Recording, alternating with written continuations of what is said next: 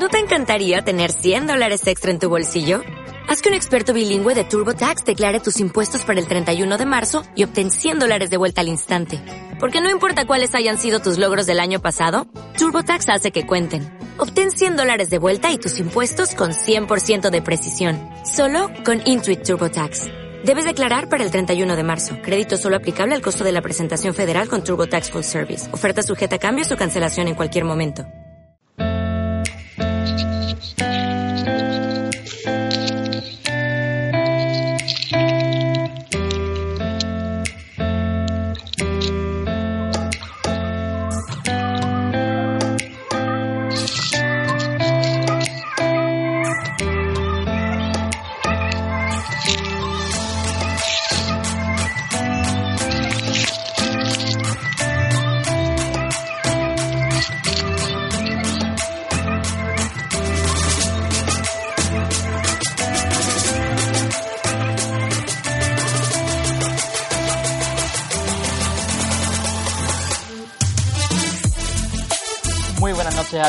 Bienvenidos una noche más a la pizarra de Zidane.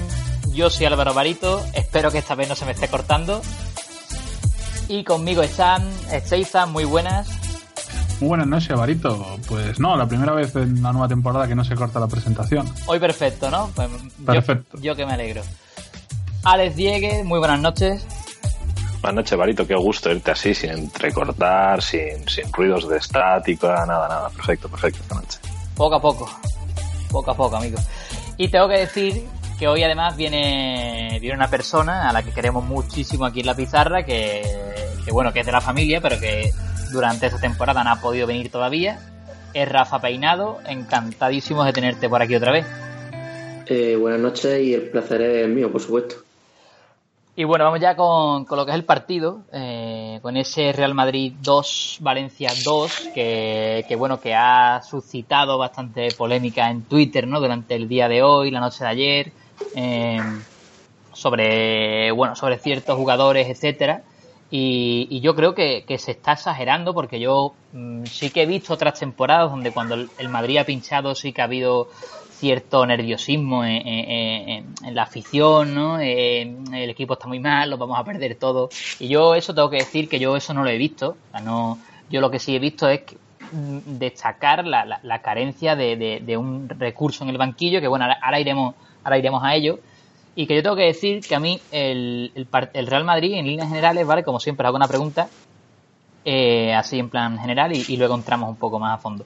A mí el Real Madrid no me disgustó mmm, nada ayer. Creo que Real Madrid hizo un buen partido, no, no brillante, pero sí que hizo un buen partido y que se encontró con un rival que también hizo un grandísimo partido. No sé cómo veis así en líneas generales ese 2-2. Pues yo no estoy muy de acuerdo contigo. O sea, a mí el Madrid no me, no me gustó no me gustó sin hacer un mal partido, pero no me gustó. No me gustó que en un partido en casa, a pesar de que el Madrid generase muchísimas ocasiones de gol, nos generasen tantas ocasiones de gol. El Valencia tuvo tres o cuatro galopadas en las que eran cuatro contra dos prácticamente. Volvió a haber un equipo muy roto, seguramente por, por esa decisión inicial de Zidane de meter a, Casemiro eh, como, como, segundo central. Eh, lo cual para mí pues descompensa un poco las dos zonas, ¿no? Que, aunque hizo un buen partido Casemiro, pero no es exactamente un central y, el centro del campo yo creo que echó de menos la, presencia de la presencia de ese jugador que barre, que le da mucha presencia. A mí, vamos, para mí Kondogbia se comió a se comió el centro del campo del Madrid. Entonces estamos hablando del Madrid de los centrocampistas, de este nuevo modelo que, dominamos desde el medio. Nuestra mayor virtud ahora mismo es esa y ante el Valencia parece que, renunciamos a ella. Eh, Isco hizo una primera parte bastante mala, se dice que estaba con, mareos, que no se sentía bien, o sea, algún tipo de intoxicación, cosas así. Pues, supongo que, que puede ser uno de los motivos de esa, de esa primera parte tan floja del, del, equipo en el centro del campo, ¿no? Si tienes un jugador que no está en condiciones, pues, pues igual tampoco deberías haber empezado el, partido con él. No sé si a lo mejor esto le sucedió durante el, durante el encuentro, pero bueno, el caso es que me da la sensación de que el Madrid perdió la batalla del centro del campo contra, contra un Valencia que, con todos los respetos al equipo se está rearmando. Es el, el primer año de Marcelino y, demostró ser un equipo bastante bien trabajado, que venía con el plan muy claro del Bernabéu y a mí el Madrid, eh, insisto, que generó muchísimas ocasiones de peligro y que en esa faceta no estuvo bien, no me dio la sensación de, estos últimos partidos y del final de la temporada pasada que era un equipo que dominaba el ritmo al que se jugaba el partido y que lo imponía él. Y ayer me pareció que era más un poco un correcalles donde el Madrid acostumbra, dice la leyenda, a imponer su pegada y ayer eh, no lo hicimos. No lo hicimos porque los de arriba estuvieron muy mal, que luego entramos si queréis analizarlo línea por línea, pero pero bueno, eso a mí el, a mí el Madrid como, como conjunto no me gustó. Otra cosa es que el partido fuese bonito por el vértigo en las dos áreas, pero, pero a mí no, no me gustó el desempeño del equipo. Hombre, a ver, eh, seguramente no fue un partido mm, solidísimo del Madrid, eso seguro que no. Ahí te voy a dar la razón, Dieguez. Pero sí que es cierto que la, mayor discusión que estoy viendo yo hoy, más allá de Asunto Bale, Benzema, etcétera, es mm, la crítica al juego del equipo o a partes del juego del equipo. Para mí, como, dice, como decía Barito al principio, el Madrid no jugó mal. En condiciones normales es un partido que el Real Madrid tiene que ganar. Y digo en condiciones normales, mm, y a lo mejor me paso. En condiciones no tan normales, en, cualquier otra. Este partido se juega otra vez hoy, cinco veces, y lo ganamos las cinco. Pero dio la casualidad de que. Bueno, yo quiero creer que es casualidad y que si Benzema vuelve a tener tres goles, dos de ellos a cinco metros de la línea de gol, va a meter alguna. Quiero creer. Yo estoy bastante de acuerdo con lo que estáis diciendo, pero por ejemplo, lo que dice este en condiciones normales, eh, el Madrid no está en, una en, unas condiciones normales porque le faltaban sus dos centros titulares y su mejor, eh, su mejor y más determinante jugador, que además también es el máximo goleador del, del equipo, y creo que nos hemos mal acostumbrado un poco a, a que todo el equipo, bueno, no, solo ayer, ¿no? sino muchas veces han faltado piezas y el equipo ha funcionado a la perfección. Si no era uno, parecía otro, pero eh, por ejemplo, ayer eh, faltaba Cristiano Ronaldo, como también faltó el, el, principio de temporada del año pasado y el equipo tampoco lo noto, también estuvo muy bien Asensio, también estuvo muy bien Bale el inicio de la temporada pasada, pero yo creo que estoy un poco más con Alex, no, no me termino de gustar tanto el Madrid como otras veces, pero sí creo que que había equipo y se hizo juego como para ganar el partido. Lo que ha dicho este, si se juega 10 veces se ganan por lo menos 8 mínimo. Eh, creo que también lo habéis comentado, creo que Zidane no terminó de aceptar con, con el 11, para mí tocó demasiadas piezas, sobre todo Casemiro como medio centro, que lo ha comentado creo que Alex, pero también me parece muy importante y que se está hablando muy muy poco eh, la reubicación de Kroos de interior al medio centro. No quiero decir que no pueda ser medio centro, por supuesto que no. Eh, lo que pasa que es que ahora mismo, igual que Casemiro es muy muy muy importante como, como pivote, Kroos como interior izquierdo es también absolutamente clave, porque un jugador que, gestiona el balón, eh, te da siempre y siempre una línea de pase, ya sea a Marcelo, a Ramos como central izquierdo o al pivote, Casemiro que suele ser normal, y también un jugador absolutamente clave a la hora de presionar. No sé si habéis dado cuenta, eh, pese a que a lo mejor Modric es un jugador un poquito más dinámico, el que suele saltar, saltar más la presión es Kroos y allá el Madrid pierde eso con, con ese con esa decisión de Zidane de poner a Casemiro de central que tocó dos piezas bastante importantes aunque eh, para terminar sí me gustaría decir que, que luego sí me gustó mucho Zidane como, como reestructuró el equipo Mm, que tuvo que quitar a Isco por esos problemas que tenía, pero me pareció muy acertada la decisión de meter a Kovacic de pivote y a meter a Kroos de interior y luego el, Lucas Vázquez por Bale, aunque quizá un pelín tarde, pero también me pareció un cambio bastante acertado. Sí, pues yo eh, respecto al, planteamiento sí que estoy de acuerdo con Rafa. Yo creo que más que la presencia de, de, de, Casemiro ahí de central es que ya no solo fue tocar a Casemiro, sino que se tocó a Tony Kroos y sobre todo se tocó a Isco. Que sí mm. que es cierto que que después también se lo dijo Arancha Rodríguez por, por Twitter, ¿no? Que, tenía que tenía mareos y vómitos y tal, y por eso en el descanso se, se va al banquillo. Eh, pero quiero decir, yo eh, lo que decía Alex Diegues, de, el hecho de, de, ese Madrid de los centrocampistas, ¿no? El centrocampismo, etcétera. Eh, yo creo que se rompe un poco por eso, porque ya no solo es que tengas que suplir a tus dos centrales titulares, que, que obviamente, con perdón, pues es una putadilla, eh, bueno, bueno, entra Nacho. El problema es que para sustituir al segundo se tocan demasiadas piezas, incluso se cambia el esquema, porque Real Madrid pasa de ese 4-3-1-2 o 4-4-2, pasa a un 4-3-3 claro, con Tony Cross de 5, interiores Modric e Isco, hmm. y Casemiro de central. A mí el experimento de Casemiro de central no me gusta. ¿Por qué?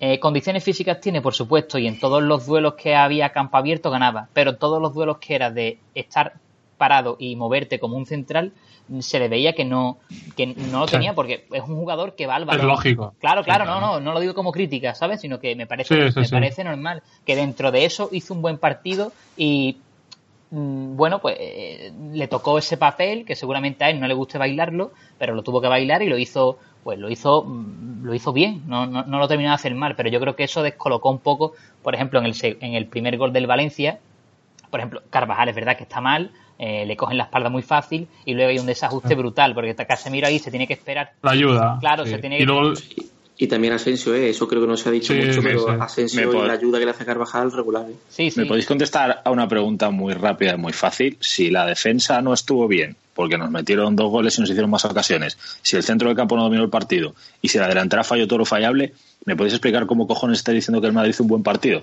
No, es que no. estáis, confu- estáis confundiendo que el Madrid jugando mal te gane nueve de cada diez partidos con que el Madrid jugase bien. O sea, que el Madrid No, hizo ocasiones para ganar el partido, claro, Yo- pero estamos diciendo claro. que la defensa no estuvo bien, que el centro del campo no estuvo bien y la delantera falló lo que falló y lo primero que me decís es que el Madrid hizo un buen partido. No, no lo entiendo. No sé si ayer, Benzema, si ayer. Benzema mete dos, ¿es mejor partido del Madrid? Pues no, es el No, mismo. no, Por eso claro, te- sigue siendo un mal que- partido. No, Pero es que malo eso- no. es que- malo, sí. Para mí malo es que no generas, no llegas, eso es malo. Claro, no, para, para, mí un mal, Sí, para mí un partido es cuando fase, ¿eh? para mí un mal partido es cuando el, el Es más- partido no des- no transcurre por las vías en las que tú lo tienes planeado. O sea, si Te tú- digo, tú no consigues Diego. imponer el guion del partido, no es un buen partido para tu Te equipo. comento, a mí el partido de Benzema, que después se torna en desastroso, hasta que empieza a fallar, no sé, no tengo el minuto apuntado, pero hasta que empieza a fallar sobre todo una muy clara, no es malo el partido, el partido de Benzema, pero para nada. Lo que pasa es que, claro, falla una y empieza a fallarlas todas, y ahí Pero es la este- debacle. Vale, pero Steve, vamos a hacer el paralelismo. El partido de Benzema no es malo en actitud, pero es malo en el desempeño, porque es un partido No, no, en el no. que Benzema le pone ganas, en el que Benzema está activo, está en todas las ocasiones de gol, que es muchas veces lo que le criticamos, que se desconecta, pero no está bien en lo que tiene que hacer, que es la definición y meter goles. Entonces, Pero no, no te hablo solo de actitud. ¿eh? Antes, de, antes de fallar la primera clara, no solo era actitud, Benzema. A mí me estaba gustando y no solo actitud, en juego, en llegar, en todo. A ver, a mí Benzema creo que también estoy bastante solo. Eh, su partido me parece muy bueno y yo lo dije ayer noche en Twitter. Ajá. Yo firmo que, que Benzema me juega así todos los partidos que quieran. No, yo no. O sea, es que en cualquier otro tipo de partido que se te atasca, Benzema es que ni la huele. O sea, allá en la falla, pero es que normalmente ni la huele. Dice, joder, es que eh, vamos perdiendo 2-1, vamos 2-2, queremos ganar. ¿Y dónde coño está? ¿En dónde está nuestro, nuestro delantero centro que no las remata, no las tiene, eh, no las busca y se movió bastante bien dentro del área? Si no se hubiera movido bien dentro del área, si no hubiera hecho eh, un buen partido, no hubiera tenido las seis o siete ocasiones que ha tenido. Otro día ha tenido un mal partido y es que no ha tenido ninguna. O sea, para mí el partido de Benzema eh, en la definición es horrendo, es de, de cadete, pero lo que su partido en general estuvo a su nivel, a un buen nivel, a un nivel correcto de lo que suele hacer muy bien, de asociación, de crear huecos, de, de dar continuidad al juego, y luego también hizo una buena labor de delantero centro en lo, re- en lo referido a, a encontrar posiciones de remate y lograr rematar. Que luego Yo- definía fatal, totalmente de acuerdo, pero eh, Yo me debo- joder, por lo menos la estuvo, tío, y estuvo ahí. Perdona, Rafa, yo me debo estar volviendo loco con el fútbol. Yo me debo estar volviendo loco con el fútbol porque para mí la misión de un delantero es meter goles. La de un centrocampista es crear juego y la de un defensa es evitar que te hagan goles. parece La de un portero simple, parar. No, eh, me- déjame acabar, por favor. La, la misión principal de un delantero debe ser hacer goles. Que luego, además, además de eso, te dé otras cosas al fútbol, es perfecto.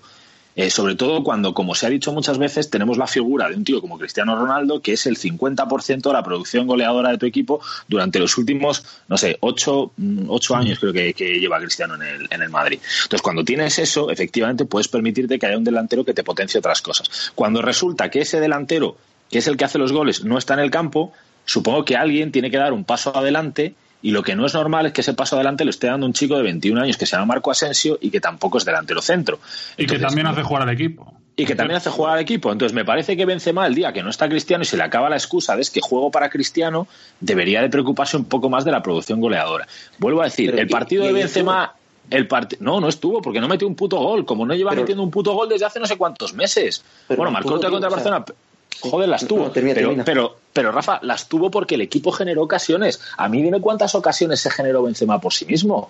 creo que hay una la que le dan el balón y, en una contra y va corriendo todo el, todo el campo y al final tira y la para el portero. Pero me dices, las tuvo, me, dices las tuvo como si Benzema se generase él sus propias ocasiones y hubiese sido un partido en el que haya cogido cuatro balones en el centro del campo y, haya hecho de Messi regateando a ocho y se haya plantado en la contraria. No, no. Benzema las tiene ayer porque, le, porque el equipo Sí, Benzema las tiene ayer porque el equipo las genera y él está en posición de remate. Y vuelvo a decir, y eso me parece bien, el partido yo ayer de Benzema se lo reprocho menos que el de Bale.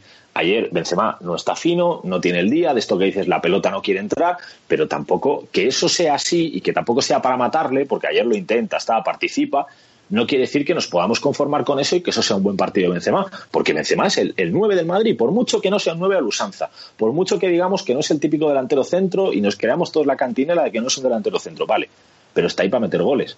O sea, los tres de arriba o los dos de arriba, normalmente su, su, misión se les pone ahí para que hagan algún gol, que además pueden hacer otras cosas genial, y ayer no lo hacen. Entonces no podemos decir que ayer es un buen partido de Benzema, digamos que no es un partido horrible, no, no es un partido horrible, está, participa, lo intenta, pero joder, su misión, porque para eso está en esa posición, para eso está en área de remate y para eso le buscan sus compañeros, es para que meta los goles. Entonces, ayer un tío que es el 9 del Madrid, que es un delantero de élite, se supone que uno de los mejores del mundo, tiene una pelota muerta delante del portero, mejor que un penalti, y la manda fuera. Tiene dos. o dos, mejor dos. Entonces, más, más otras tantas que falla claras, no tanto como esas, pero las tiene, no podemos decir que ha hecho un buen partido. Es como, si Keylor, es como si Keylor Navas tiene cuatro errores de bulto, que se come cuatro goles, pero luego sí, te hace muy buenos saques con el pie, te hace dos o tres paradas y dices, no, no, ha hecho un buen partido. ¿Qué coño? Si se ha comido cuatro goles. Pues entonces, Ale, entonces para ti, eh, si te dos preguntas de rápida respuesta. ¿Neto hizo un buen partido? ¿Neto hizo un buen partido? Neto sí, Neto hizo un buen partido. Pues, pues le metieron dos goles. Sí, claro, le metieron dos goles. Y en los dos goles tú crees que, Neto en el segundo sí puede hacer más porque es un paso falso. En el primero le fusila a Asensio y no creo que pueda hacer mucho más. Yo te estoy diciendo cuando un portero tiene unos errores de bulto. Te estoy diciendo si Quiero Navas se come cuatro goles de decir ha sido responsabilidad del portero, como en su día eran cantadas de Castellas o de otro. La otra pregunta, si veis ayer, mm, por lo que sea, un centro, un rechace, le cae el balón en el pie y la mete dentro, ¿ya hace un buen partido? No, no, habría, no, no habría hecho un pues buen partido. Es su, es su, cometido, ¿no? de hecho, lo, hablamos en el último partido del Riazor de Bale. ¿Te acuerdas? Claro, pues mira, por ejemplo, prefiero a ver, hasta, cierto punto, ¿no? El partido de, de Benzema ayer antes que el de Bale, no te lo digo hasta cierto punto, porque evidentemente uno te da dos puntos, te da los puntos y el otro te lo quita. Claro, ahí tenemos que matizarlo eh, un poquito. Pero a ver, eh, yo a un, a un jugador como Bale, líder del equipo, si le, si le pido, sobre todo en ausencia de Ronaldo, que se eche el equipo a la espalda como lo hizo allá Asensio, que no lo hizo. Pero bueno, por lo menos, por ejemplo, en Riazor eh, marca un gol y da una asistencia. Eso para mí eh, le maquilla un poco el partido. Si ayer coge mm. y coge un rechace y lo marca, para mí su partido sigue siendo igual de malo y voy mucho más allá. O sea que a mí Bale es que me, tiene eh, harto, tío. Es que no puede ser que no esté Cristiano Ronaldo, que juegue 4-3-3, que juegue con dos delanteros arriba, que juegue un lado, que juegue el otro. Que, es que ya más cosas no se puede probar. Es que no sé, los que defienden a Bale eh, no, sé ya qué más excusas tiene. Yo creo que, yo creo que Bale no. En pretemporada, eh, perdona, eh, cuando en pretemporada dije, eh, a ver, es normal que estemos en pretemporada, estamos en agosto, pero la actitud de Bale no, no le veo actitud y la gente se me echó un poco encima que es agosto. Yo, es que da igual, la actitud tienes que mostrarla siempre, sea agosto, febrero o cuando sea. Eso por un lado. Segundo, bueno, es que como estamos en pretemporada, Bale todavía no, pues no puede jugar bien. mira, Asensio la letería. Mira, Nacho, el partido que se pega en Riazor después de no haber competido desde el año, desde la temporada em, anterior. Eh, era la excusa de agosto ya se está acabando. Cuando llegue septiembre va a ser que, estamos empezando la temporada, no me vale, que no juega en su posición. ha jugado en la izquierda, ha jugado en derecha, ha jugado acompañando a Benzema, ha jugado acompañando a Cristiano de segundo punta, de, todo, pero no rinde, tío, no se echa el equipo a la espalda. Yo espero que haga lo que hizo Asensio ayer. No puede ser que un, eh, un jugador de 21 años tenga que ser el que tira del carro de esa forma. Más allá de los goles, que si tú a Asensio le quitas ya los dos goles, su partido sigue siendo igual de bueno. Sí, sí, sí, totalmente. De hecho, lo hablábamos, lo discutí yo con Dieguez sobre el partido de Bale en Riazor. Yo mm, seguramente usé un mal término que es determinante, pero no sé definir eh, el valor del primer gol y la asistencia, pero desde luego no, no lo tiene aquí y tampoco suma nada al juego, o sea que es doblemente malo, ¿no? O sea, no, no se me ocurre sacar nada bueno del partido de ayer. me parece me parece una buena un, buen resumen. Doblemente malo el de Benzema ayer pues fue claro. y por eso entiendo por eso entiendo a la gente que excusa un poco el partido de Benzema aunque para mí es mm, cercano aunque haya dado más al equipo en juego porque yo creo que esta es la clave. Y lo comentaba antes Nupi que rara vez habla en serio y se lo leí y mira pues tiene toda la razón. Y un poco Dieguez antes por encima. Me parece genial que Benzema sume el equipo, que juegue, que haga jugar el equipo. Pero será diferencial ese factor que aporta Benzema cuando el equipo lo necesite. Y para mí ayer el equipo no necesitaba que el delantero centro hiciese jugar al equipo. Y es lo que hizo Benzema. Algo que el equipo no, necesitaba. Pero el, eh, equipo Benzema no solo hace jugar al equipo, que Benzema remata las dos ocasiones del equipo. Sí, sí, sí. pero es que para mí su único fallo, creo que antes Ale ha dicho que no sé si se encuentra las ocasiones o, o que, que, falla. No, que las, que no, no, que las genera el equipo para él, no se las genera él, las ah, genera el equipo para él. Sí, sí, sí, por supuesto, el equipo se genera, pero ¿cuántas veces no hemos centrado al área cuando jugamos al centro? ¿Cuántas veces no hemos llegado al área? Vale, ¿y cuántas... ha dicho, ¿dónde está Benzema? ¿y no, no, ¿y cuántas veces no se ha alabado el papel de Benzema porque ha generado las ocasiones para Cristiano y las ha rematado Cristiano? Pero si Cristiano no acaba esas jugadas en gol, no vale nada el partido de Cristiano ni vale nada el partido de, Benzema. Y ayer, lo que como dice Stey, le pedía eh, el equipo a Benzema no era generar juego, era acabar las ocasiones que estaban haciendo. Me da la sensación de que estamos bajando tanto. Me está dando la sensación. No, es que eso no acabarlas que decir en gol, evidentemente. Si las acaba fuera, para eso valgo yo también, o vale cualquier chico que te pase por ahí delante, porque para mandar un balón en boca de gol al tercer anfiteatro, te vale cualquier chavalito que te pase por ahí. De hecho, estoy convencido, Diego, si me dejas, rápidamente, que ayer Mayoral, que no es gran cosa y que debería estar fuera del Madrid, dos de las que falla Benzema las mete. Seguramente. hubiera Mayoral encontrado esa posición de remate, es que ahí es donde voy yo también. Seguramente, ahí está el... O no, no sé, a lo mejor Mayoral con, lo, con la bueno, hay una Rafa... en el área hubiera estado, yo qué sé, fuera del área, hubiera estado, hubiera estado caído a banda, como por ejemplo muchas veces. Bueno, en, cualquier caso, que son de, de gol lo que, lo que hubiese hecho Mayoral a 20 metros del área. Lo que hubiese hecho Mayoral sería fútbol ficción. A mí lo que me da la sensación desde que estamos bajando tanto el nivel de exigencia con Benzema y con Bale, porque siempre ha salvado las castañas Cristiano Ronaldo, que entonces ahora, con que cumplan con uno de los dos factores, ya es suficiente. Si mete un gol, pero no hace nada más en el resto del partido, parece que lo salva. Y si se mueve mucho, mm, hace jugar al equipo y está ahí, pero no las mete, también les vale. Joder, es que estamos hablando de delanteros del Real Madrid, del mejor club del mundo, con la mayor exigencia del mundo, y parece que les estamos poniendo el nivel de exigencia que debe tener el delantero del Leganés. y no es así. Y para mí no es lo más grave eso, Diego. Para mí es lo que lo hemos hablado aquí varias veces. Mm, lo que dice Rafa, vale, te lo compro. Delantero que te hace jugar al equipo, que te suma, que te finaliza aunque no, aunque no sea acertado y tal, vale. Me vale para un delantero del Real Madrid, nivel Real Madrid, y más con la técnica de Benzema, ¿no? Me vale. Pero no me vale para ser indiscutible y mm, condicionar de tal manera el mercado del Real Madrid, por ejemplo. No, me, me vale. yo, creo, que eso es otro tema aparte. Sí, yo tengo que, claro, claro. Yo tengo que decir, ¿vale? Porque ya os he dejado un ratillo eh, respecto al partido de Bale, ya lo dije ayer, yo creo que a Bale solo se le puede, se le puede ayudar él mismo, o sea, solo se puede ayudar él mismo. Creo que no Zidane, creo que de hecho Zidane perjudica al equipo cuando lo mantiene eh, durante tantísimos minutos en un partido que no es que esté regular, es que no estaba. O sea, la situación. Yo creo que perjudica a Bale también. ¿eh? Claro, perjudica al equipo y perjudica a Bale, porque al final es evidente que Bale ayer no estaba. Yo no creo que sea para actitud, porque yo no creo que ningún jugador salga a no jugar a no, a no ser que la situación sea grave, eh, en plan de me quiero ir. Y yo creo que Bale ha podido pedir irse este verano, creo que además todo el juego ese de Mourinho y tal era bastante evidente y, si no lo ha pedido no creo que lo pida ahora. Mm, yo creo que Bale tiene un problema, mm, supongo que físico, desde la lesión no es el mismo, está clarísimo, no corre, eh, si juega a no lesionarse, Bale tiene que seguir con, con rehabilitación tiene que seguir trabajando con los médicos del club, con los fisios, pero no puede jugar y quitarle minutos a otros. No por nada, sino porque se perjudica a él mismo. Él no tiene la culpa, obviamente. Lo pone un entrenador y, ya está. Eh, eso punto número uno. Lo de Bale ayer fue insostenible, pero digo, no porque Bale me parezca un mal jugador, que a mí Bale me parece un jugador con unas condiciones eh, que cuando llegó todo el mundo pensaba que era el nuevo cristiano, pero por la derecha, siendo zurdo creo que no ha llegado, bueno, obviamente ahí están las carreras de uno y otro, pero creo que sí que ha dado nivel de, jugador élite durante años. Eso no quita para decir que la situación de hoy de, Bale es insostenible, que cuando vuelva Cristiano no se pueden ir al banquillo ni Asensio ni Isco.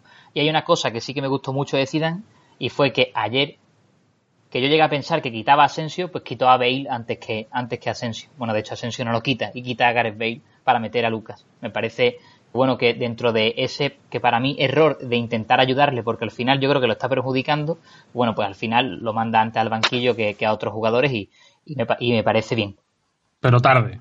Pero tarde. O sea, sí, sí, eso, que eso Minuto, minuto Eso 74. Eso ¿eh? clarísimo. Respecto al partido de Benzema, yo tengo que decir que a mí el partido de Benzema, eh, respecto a su influencia en el juego, me parece bueno. Creo que no está tan brillante como en jornadas ante bueno, jornadas como en la jornada anterior o en partidos anteriores como contra el Barcelona, que hace unos partidazos brutales. No está al nivel ese tan brillante, pero sí que me parece que, que hace un buen partido. Hace jugar al equipo, eh, cae en tres cuartos de campo cuando el Valencia estaba apretando un poquito más y, ahí sí que necesitábamos un, apoyo detrás de Condovia y demás. Lo hace, lo hace bien. Luego, claro, si tengo que evaluar el partido de Benzema contando los remates, pues es un partido malo, claro, porque falla lo infallable. Eh, ¿Condiciona esto a la planificación del equipo? Eh, yo, ya lo he dicho, mm, incluso lo decía la temporada pasada, yo hubiera cambiado a Benzema por Mbappé, pues a lo mejor. ¿Me molesta en Benzema en la plantilla? No, para absolutamente nada. Pero si tienes a Benzema en la plantilla y te juega ayer, que me parece perfecto que juegue, necesito una referencia al lado, porque es que los máximos defensores de Benzema lo dicen. Es que no es delantero. Pues si no es delantero, Benzema tiene que jugar con un delantero al lado. Para cu- cuando, Barito, cuando no está Cristiano. Dime. ¿me dejas hacerte una pregunta? Sí, claro. Porque lo, lo ha dicho Rafa, lo has dicho tú y yo estoy un poco aquí con Dieguez en este sentido. ¿eh? O sea, ¿el partido de, de Benzema en Riazor te parece bueno? Me parece... A mí sí, ¿eh? A mí sí. Sí, me parece un buen partido. Pues no mete gol. Claro, claro. Exactamente. Te quiero decir que te quiero decir que no, no solo le pido el gol, le pido que muchísimo mejor el de ayer. le pido que sí, yo lo que le pido y creo que todo el mundo le pide a Benzema no es que meta un gol por partido ni que eh, sea el delantero más efectivo de, de Europa con el mejor ratio de gol por disparo, no, no. Lo que le pido es que no me falle las dos claras que falla ayer. Claro, Nada más. Para es mí, esto. para mí el problema es ese, que hay situaciones en las que no puede fallar. O sea, hay dos clarísimos. El remate, el remate de cabeza que le saca Neto Ah, en medio eso. de. eh, Eso, Eso es una- para mí es. una gran él hace lo que tiene que hacer, pues- salta, remata. Pues yo, yo os voy a decir dos cosas que pueden parecer contradictorias y no lo son. A mí, el partido de ayer de Benzema, si esa fuese la línea habitual de Benzema, estoy seguro de que haría bastantes más goles y mejores actuaciones Sí, de las que viene haciendo. Porque Seguro. el partido de ayer, por ganas, por intensidad, por estar conectado al juego, que para mi juicio es lo que hace que Benzema sea ese jugador irregular que muchas veces desespera, porque no es por falta de calidad. Benzema, su problema no es la falta de calidad, el problema de Benzema es las dispersiones que tiene y que muchas veces va por el campo y parece que la cosa no va con él. Entonces, cuando Benzema se desconecta de los partidos, pasa a ser un jugador absolutamente, intrascendente, que te deja uno o dos detalles con el que sus fanáticos ya justifican en el partido y cuatro o cinco meses de, de rendimiento pobre, pero es un jugador que si estuviese siempre en la línea que está ayer, eh, ni, ni habitualmente fallaría las ocasiones que falla ayer, eh, y ofrecería un rendimiento al equipo que seguramente justificaría eso que se dice, que aunque no marque goles todos los partidos, pues entonces estuviese ahí. El problema es que Benzema- te lo compro, ¿eh? Te lo compro. el problema, el problema es que Benzema, y aquí viene la segunda parte que, que digo que podría parecer contradictoria, es que en los últimos 24 partidos del Real Madrid ha marcado tres goles. En 24 partidos oficiales del Real Madrid ha marcado tres goles. Y me da igual que entonces digamos que es que no es su función principal, es que hasta para no ser su función principal son números bajísimos. Y la cosa es que no habrá sido porque haya tenido todas las ocasiones de ayer y las ha fallado, porque entonces sí que hablaríamos de un tío que es un cojo, que se pone la bota izquierda en el pie derecho y al revés. Si durante cuan- 24 partidos tienes estas ocasiones y las fallas siempre es que no vales para la élite. Eso nos vence mal. El problema de Benzema es que se desconecta. Por eso yo decía antes que me da la sensación de que bajamos el nivel de exigencia y nos sirve o una cosa o la otra, cuando habría que exigir las dos. Y Benzema si pusiese la actitud de ayer seguramente haría muchos más goles, pero el día que no los hiciese estaría expuesto a esa crítica de joder, hoy has tenido un mal partido porque has puesto la actitud, pero no has hecho los goles en ocasiones claras. Y dicho esto, ya termino con Benzema, el partido de Bale es bastante peor que el de Benzema, porque no solo no está acertado, sino que no le pone ganas. Yo sigo mm, sosteniendo la teoría, que creo que me acabaréis comprando, que, que ya he hecho en podcast anteriores, y ayer lo veo una vez más, veo a Bale perdidísimo en el esquema del Madrid. Pues ayer era otro esquema. Sí, sí, pero, le- pero le sigo viendo perdido. O sea, es que el, el problema de Bale es que parece que eh, si no se juega en ese 4-3-3 en el que él tiene eh, una posición desde banda para tirar diagonales, sea por la izquierda o sea por la derecha, cuando Ayer hubo minutos intentar de, de ese esquema, yo creo, vamos. No, yo ayer no vi mucho ese. No, no, no Sí. vi demasiado. se ese juega todo el partido con 4-3-3, menos con Benzema. Mm, Lo puedes jugar por nombres, pero si tú ves el desempeño en el campo, no había tres tíos arriba y tres tíos en el medio que se, este- que se desentendiesen. Es más, Asensio bajaba muchas veces, Isco intercambiaba posiciones durante la primera parte Sí. constantemente. O sea, no, no podemos decir, vamos, yo Y no vi ese Modric arriba. 4-3-3. Eh. Modric- Exactamente, o sea, había una rotación de jugadores que no era el 4-3-3 famoso de la BBC, donde los tres de arriba tenían una posición estática y donde Bale yo creo que se sentía a veces más cómodo, incluso cuando se decía que estaba margen a la derecha. No sé, el caso es que yo a Bale tácticamente le veo bastante perdido y a mí lo que me da la sensación es que eh, en alguna de las múltiples lesiones que ha tenido se nos ha perdido ese jugador. Sea por la confianza, sea por... No, no puedo creer que sea un tema físico, porque es que lleva entrenando con normalidad con el equipo tres meses. Si fuese un tema físico, no creo que le pusiesen en el campo tiene que ser un tema de la cabeza. Y tiene que ser que hay futbolistas que, por lo que sea, después de una lesión no vuelven. Porque no tienen la confianza, porque no se sienten cómodos con su cuerpo, porque, por lo que sea, por el motivo X, tenéis el caso más reciente que hemos vivido en Madrid, que fue el de Gese. Gese está en un momento de forma espectacular, le sale todo, juega con confianza, tiene la lesión esa. Y cuando vuelve no es la sombra del jugador que fue. Y ya no era un problema físico, porque se recupera, entrena, vuelve a estar al 100%. Si, si es físico en el, o sea, estoy de acuerdo en que mental, parte mental y seguro, pero parte física también. Yo tuve a, a Bale correr, eh, girarse, tocar, y yo lo veo como mucho más, más pero eso, pero eso está, como pero está en su cabeza, Rafa. Pero eso, pero eso está en su cabeza, no está en su físico. pero es que a lo mejor su cabeza le pide hacer lo que hacía antes, pero el cuerpo no le responde igual que le respondía antes, porque está a lo mejor, yo lo veo petado de más. Y es que me, viene el, ejemplo que has puesto perfecto. Tuve el G6 de antes de la lesión, el G6 de, no de justo después, pero sí el de 2, 3, 4, 5 meses después de, de, ella recuperarse y lo ves con, como más cadera, más culo, más espalda, más ancho, mucho más pues, lento, mucho pues más. Pues si tú ves, si tú ves las imágenes de esta pretemporada, yo creo que Bale está bastante más fino que, el año pasado, está más delgado, está con menos Yo no lo veo fino. ¿eh? Se ha dicho, pero yo no, yo no lo veo. Yo vi las fotos de pretemporada, como tú dices, Diegues, y es verdad que se veía bastante fino. También te digo, hay una, eh, las fotos tienen que sube el Real Madrid, tienen un efecto de la hostia que se marcan unos, unos gemelacos que después no los ves en persona, eso también tengo que decirlo. Eh, pero yo ayer vi a Bailey en el partido, lo vi en el, en el estadio además bastante cerca y, y, te digo, sorprende, ¿eh? está hiper petado, o sea, pero muy, muy, muy grande. ¿eh? Yo no lo veo, es que yo, sí que, sí que es la sensación que, me da desde la tele. Sí, a a Bale, a Bale siempre le he visto, siempre se le ha visto petado, yo os conté, yo vi a Bale hace cuatro o cinco meses en, un hotel de Madrid y lo tuve seguramente, más, cerca que tú en el campo, porque yo lo tuve a un metro de mí, pues o menos. Seguramente entonces, sí.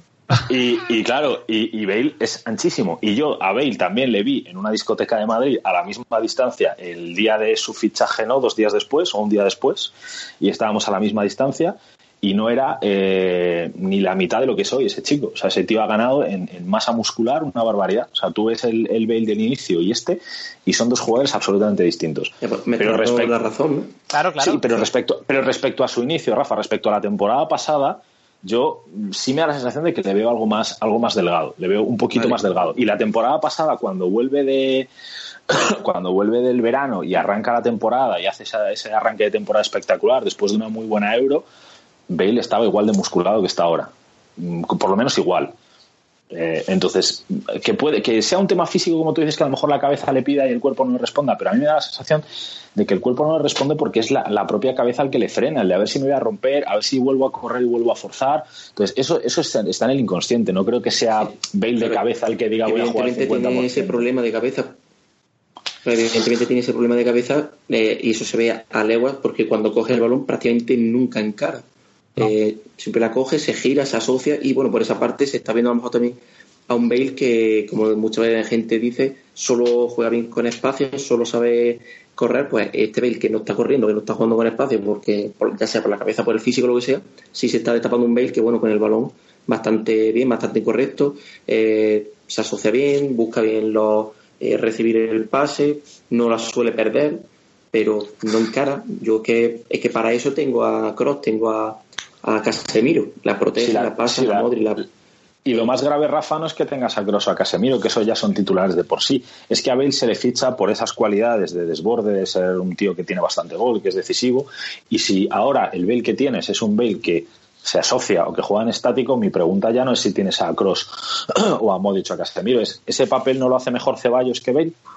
¿O ese papel no lo hace mejor... Sí, claro, que Claro, para, poner a, para lo que hizo ayer Bale, o sea, para lo que intentó hacer, te lo hace, sí, como te he dicho, Ceballos, Asensio, Isco, cualquier jugador, porque recibir al pie, tocarla, eh, moverse, ofrecer, intentar tocarla, evidentemente te lo hace eh, cualquiera. Y justo cuando estábamos hablando de Bale, se me ha pasado, me, acabo de, como acaba de caer, eh, justo antes de que se lesionara, el 4-3-3 de, de Zidane era totalmente inamovible, aparecía ahí Asensio, tenía sus detallillos, dejaba intuir cosas Isco también parecía que, podía dar bastante y en estos en esos 3-4 meses que ha estado lesionado, Isco lo ha adelantado y así eso lo ha adelantado. Es que ahora mismo, eh, si Cristiano Ronaldo eh, estuviera de vuelta y tú tienes que sacar al mejor equipo posible, eh, la primera opción, me da igual, Isco Asensio entrarían seguro antes que como primera opción y el que sobre para mí sería la segunda opción. O sea, para mí ahora mismo, para que entre en el equipo titular debería estar lesionados mínimo dos jugadores, entre Cristiano, Benzema, Isco y Asensio.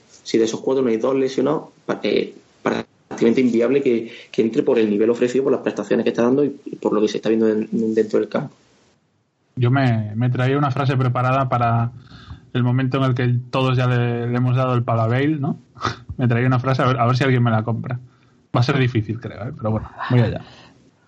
Eh, ayer Benzema, o sea, Bale suma menos que Benzema al equipo, pero Benzema resta más. Uf, yo te diría que no. es que yo, sinceramente, no quiero que suene como excusa de Bale. Para mí el, el partido de Bale es peor, ¿eh? Por lo que hemos hablado pero es que me penaliza muchísimo lo que falla Benzema a puerta vacía, tío. Mucho. Mm, pero, quiero decir, eso a la hora de decantar el resultado seguramente, pero claro, hay que valorar. O sea, Benzema al final está ahí y Bale es que ni, se le esperaba. Sí, es que a lo mejor lo peor es eso, es que nadie se lo esperaba. Claro. De todas formas, tengo que decirte una cosa, la sensación viendo el partido, y, no solo mía, sino de, de la mayoría, te diría yo, excepto de quien no quiere reconocerlo después en Twitter, pero viendo el partido seguro que sí, la sensación era de que de que o, eso lo ganaba Marco Asensio o no lo ganaba nadie. ¿eh? Y sí, la tuya y la de todos. Y hay que hablar de Marco Asensio porque ya no es un golazo, eh, ya no es un detalle. Eh, el partido de Marco Asensio de ayer es... Mira, tengo que decir una cosa. Todo lo que esperábamos de Bale es lo que hizo Marco Asensio ayer. o sea, Marco, Asensio, fue el líder del equipo en, ataque. O sea, era él y, y... Sin Cristiano. Sin Cristiano, exactamente eh, porque es que hizo todo. O sea, inició jugadas en el centro del campo. Eh, cuando cogía el balón encaraba y, ha llegado un momento en el que marca Asensio encara y el defensa rival tiembla. O sea, tiembla. Ha llegado en ese momento en el que es un jugador que me recuerda ahí mucho, salvando las distancias, ¿no? Pero poniéndolo en, ese, en, ese, en ese escalón de jugadores como, pues no sé, por no irme a los Messi o Neymar, como Robén, etcétera, ¿no? Jugadores que cogen el balón o el primer cristiano que cogen el mm. balón y, sabes que va a hacer algo, sabes que te va a romper y sabes que va a encarar portería, porque a mí lo que me flipa es eso, es cómo recibe, cómo encara y busca la portería, o sea, él, e, la tiene entre, entre ¿Me dejas, ¿Me dejas decirte algo, Barito? Sí, claro. A mí me parece ya, a día de hoy, con 21 años, mejor que Robén, ¿eh?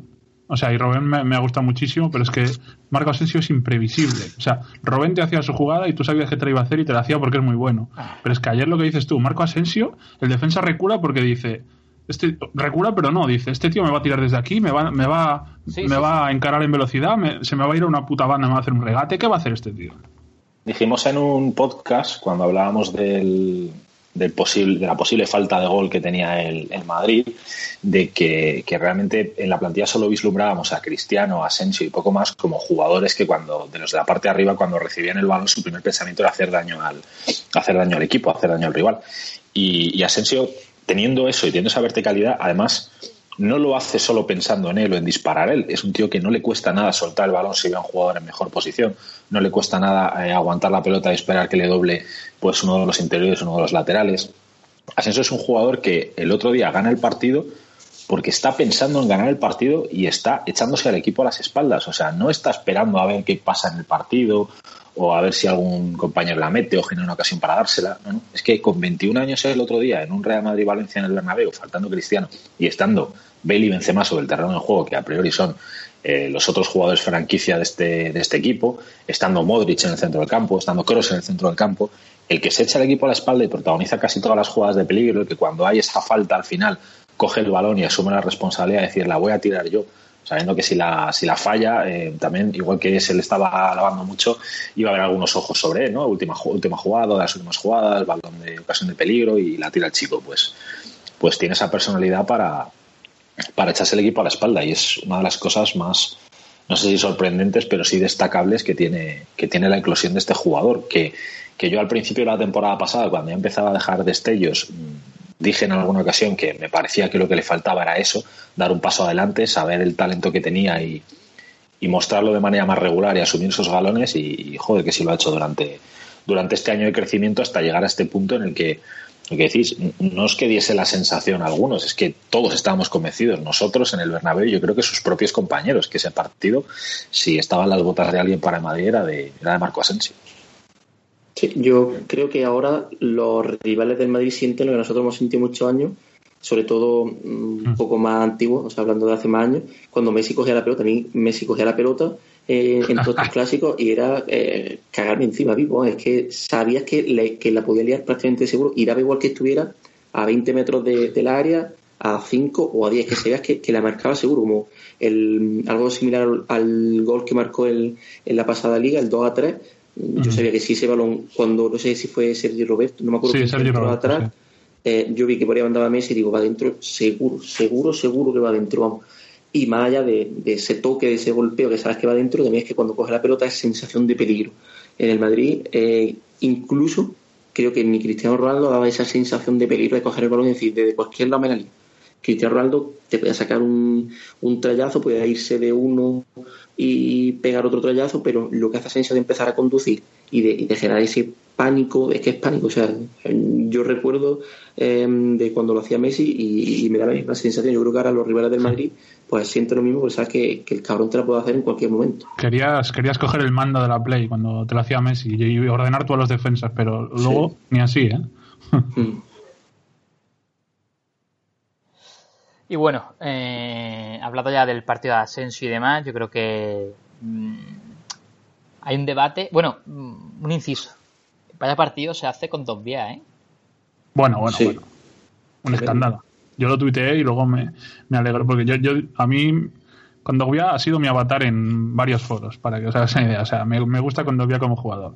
Pero yo pensé que me estaba sugestionando. Yo, yo digo, guau, qué partidazo está haciendo este tío. Pero luego me, me alegró ver que más gente ponía lo mismo. No, no por darme la razón, ¿no? Sino por decir que no era cosa mía, ¿no? Por así decir. Y me parece que el partido que hace sobre Isco es bestial pero no solo sobre Isco, luego con balón, ojito. También sí. Y luego encima el gol, o sea. Marcel, y también Marcelino, ¿eh? creo que también se puede alabar que, como se nota, es un equipo mucho más mucho más trabajado y ojo con este eh, Valencia que no sé si al final va a llegar Guedes y Andrés, Andrés Pereira, el del Manchester United. Guedes creo que sí, Guedes sí. Y Pereira, o sea, si llega Pereira y Neves eh, y Guedes, pues cuidado que, que puede tener el Valencia un equipito muy apañado y si eso le suma eh, Marcelino, no sé si va a estar muy lejos de Europa. ¿eh? No, la verdad es que la sensación del Valencia ayer fue, fue, fue buena. Dicho esto, es cierto que, que a la mínima de que Benzema, por ejemplo, está un poco más acertado, se llevan 3-4 goles fácil. Pero vamos, sí, eh, el partido de Valencia fue bueno. Y hablando de Marcelino y relacionándolo un poco con el tema de Asensio, y ahora vamos a un debate que, que vamos a intentar no mencionar a lo, que hemos hablado al principio, pero bueno, eh, hablando de, Marco Asensio y Marcelino, eh, eh, y lo que decía Rafa, ¿no? Obviamente no es Messi, porque le quedan, todavía le quedan muchos años y seguramente como Messi pues no, no haya otro o, tardaremos en verlo. Ojalá que sí, y sea Asensio, pero es difícil. pero el, trabajo de Marcelino sobre Marco Asensio te habla de, de la de, de, la no sé, de, todo, ¿no? del miedo que provoca a, los rivales, ¿no? Lo que hemos dicho. O sea, de la dimensión que, tiene Marco hoy con 21 años, si no me equivoco, en un partido de, primera división en la liga. Es el, es el trabajo que Marcelino en condiciones normales, con un bail normal, debería hacer sobre Bale. Y no lo hace porque sabe que tiene que hacerlo sobre Asensio. Claro, exactamente. Que habla muy, muy, muy bien de, de Marco Asensio. Y, bueno, yo creo que, el debate, que yo esto sí que he visto a gente quejarse en Twitter, eh, y no de que el equipo de, esté fatal, de que todo vaya mal, eh, creo que se exagera mucho para intentar eh, desprestigiar y, burlarse de, eso, ¿no? Del debate, del que va a Twitter a hablar. Yo, sinceramente, si no crease nada de polémica, yo me borraría Twitter, porque me aburriría muchísimo. no entraría para absolutamente nada. Para, pues, entraría en los privados para hablar con, con vosotros, con, con, mis amigos y punto. ¿no? Si me, gusta provocar un poquito de polémica, ¿no? De, de, de, no sé, si no, la vida sería muy aburrida. Eh, dicho esto, es lo que digo, creo que se ha exagerado muchísimo. O sea, yo no he leído a nadie que el Madrid vaya a perder la liga. De hecho, yo creo que a todo el mundo le he leído que el Madrid eh, es el máximo favorito a todo, porque lo es. El Madrid es un equipazo, pero que sí es cierto que hay una cosa que dijo el propio Zidane y que ayer durante el partido la sensación pues estuvo en la cabeza de todo el mundo y no me creo que nadie la que haya alguien que no la tuviera. Quizás el que no haya... tienen asco, No, te digo, yo, yo ayer estaba viendo el partido y pensaba en Morata. Y ya no solo en Morata, ya no solo en Morata, claro, ya no solo en Morata, sino en la figura de otro nueve. O sea, el, el, partido que estaba con 1 a 1 en, y, y, con 1 a 2 y Zidane no sacaba al delantero que estaba en el banquillo. El propio Zidane lo dijo, el equipo sin Morata es algo peor y que necesitaban fichar otro 9. Lo dijo y eso no lo pueden borrar nadie. Después ha cambiado el discurso porque Zidane es un hombre de club y seguramente el club pues considere que no haga falta fichar un 9 por lo que sea. Ha cambiado el discurso y me parece perfecto. A Zidane no lo vamos a ver hablando del perro y el gato, etcétera. Hombre de club que me parece, como digo, perfecto. Pero Zidane lo dijo. Y creo que además es bastante obvio. O sea, ayer tú mirabas el banquillo y es que tenías a Dani Ceballos que claro, que para remontar un partido pues no lo vas a sacar. Yo quizás lo hubiera sacado antes, porque creo que sí que el Madrid perdió cierto control y que creo que con un poquito de control y desborde y un poco de magia ahí en tres cuartos de campo hubiera hecho algo más. Pero bueno, en cualquier caso, no era ese cambio que tú decías, meta Morata. El Madrid esta temporada mm. no lo tiene y no puede engañar a Zidane a nadie. O sea, Zidane no confía en Mayoral y me parece normal. Porque, porque si confías en Mayoral, ayer Mayoral sale en el 60 por Gareth Bale. Sí, sí, sí. Yo lo tuiteé ayer y eh, totalmente. O sea, si, si Zidane confía en Mayoral como nueve alternativo, como nueve rol Morata que te resuelve el partido de un cabezazo o en un desmarque o en velocidad, lo pone ayer mucho antes y, por Bale, yo creo. Lo que pasa es que, no, es, la alternativa cómoda, ¿no? Mayoral. a nada que le des la mitad de minutos de, de, Morata del año pasado va a estar contento, mm, va a meter sus goles, seguramente algún golito meterá, seguro y en fin, no sé, es cómodo, el chico está creciendo, viene de no jugar nada en Wolfsburgo, pero yo no creo que el Madrid necesite ese rol en el nuevo suplente, la verdad. Creo que esto no se podrá demostrar, pero digo que a mí me da la sensación de que si ayer Morata está en el vaquillo del Madrid, el primer cambio que hace ayer Zidane es Morata. Yo también. pues claro. Sí, evidente. Eh... Yo lo, estuve poniendo y es que a mí, o sea, lo de Morata, por un lado también lo entiendo, ¿no? Que si él se quisiera ir y todo eso. Lo que sí me da muchísima rabia, tío, es lo de lo de Mariano, que Mariano pues, seguramente no, tenga nivel para ser el delantero centro titular del Madrid, seguramente, pero es que si no hubiera sido tan cabezón, tío, si se hubiera ido cedido el año pasado a cualquier equipo, es que estoy completamente seguro que en cualquier equipo de primera división de o en España o Francia, Alemania, donde sea, se hubiera ido a 15, 20 goles con, con facilidad seguro, jugando más de 30 partidos, seguramente hubiera alcanzado los 10, 15 goles y hoy día estaría en la plantilla del Madrid porque él, quería seguir, o él quería probar un mm. año ahí, quería probar a convencer a Zidane, lo que pasa que tiene a Benzema por delante, tiene a Morata por delante, es, complicado hacerte un, hueco y no sé yo si él pensaba que venía Mbappé y por eso sí, seguro, ¿eh? seguro. Yo creo que la idea no era deshacerse de Mariano y Morata para que no viniese Mbappé, ¿eh? yo creo.